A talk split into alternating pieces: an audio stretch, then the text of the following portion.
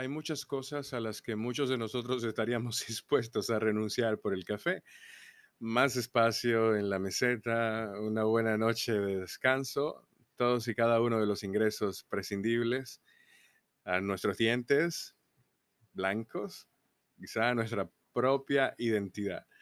Afortunadamente, un nuevo estudio encuentra que al menos de esas concesiones, el sueño, ya no tenemos que preocuparnos demasiado. Desafortunadamente, ese mismo estudio descubrió un nuevo efecto secundario potencial algo contradictorio. La cafeína hace que nuestro cerebro sea más pequeño.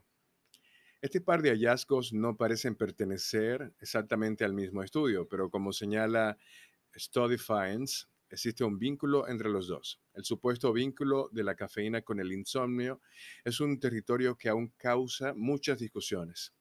Pero más allá de un aturdimiento general y algunas bolsas oscuras debajo de los ojos, se ha demostrado que la falta de sueño tiene un impacto en la cantidad de materia gris en el cerebro. La materia gris es la parte del cerebro que procesa la información sensorial. Esto se refiere a la inteligencia.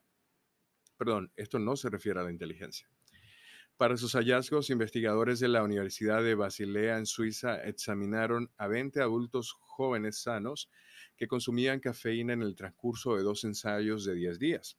A lo largo de los periodos de prueba, los participantes reemplazaron su café diario con tabletas. Durante un ensayo, los participantes recibieron pastillas de cafeína, los placebos se administraron durante otro se midió la calidad de sueño de cada participante y se registró su actividad cerebral nocturna durante los periodos de prueba.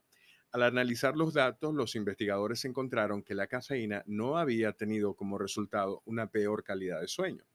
Dada la asociación entre el sueño y la cantidad de materia gris en el cerebro, esto parece una buena noticia. Pero en un giro injusto del destino, los investigadores también encontraron que el grupo del placebo tenía un volumen mucho mayor de materia gris en el cerebro que el que tenía mientras consumían cafeína. Según los hallazgos del estudio, la diferencia de tamaño fue especialmente notable en el lóbulo temporal medio derecho del cerebro, incluido, incluido el hipocampo, que es esencial para la consolidación de la memoria. Los investigadores señalan que los efectos de la cafeína sobre la materia gris no son permanentes. El estudio sugiere que la materia gris puede regenerarse en tan solo 10 días después de dejar el hábito. Nuestros resultados no necesariamente significan que el consumo de cafeína tenga un impacto negativo en el cerebro, dice el doctor Reicher en un comunicado de la universidad, pero el consumo diario de cafeína afecta evidentemente nuestro hardware cognitivo lo que en sí mismo debería dar lugar a más investigaciones.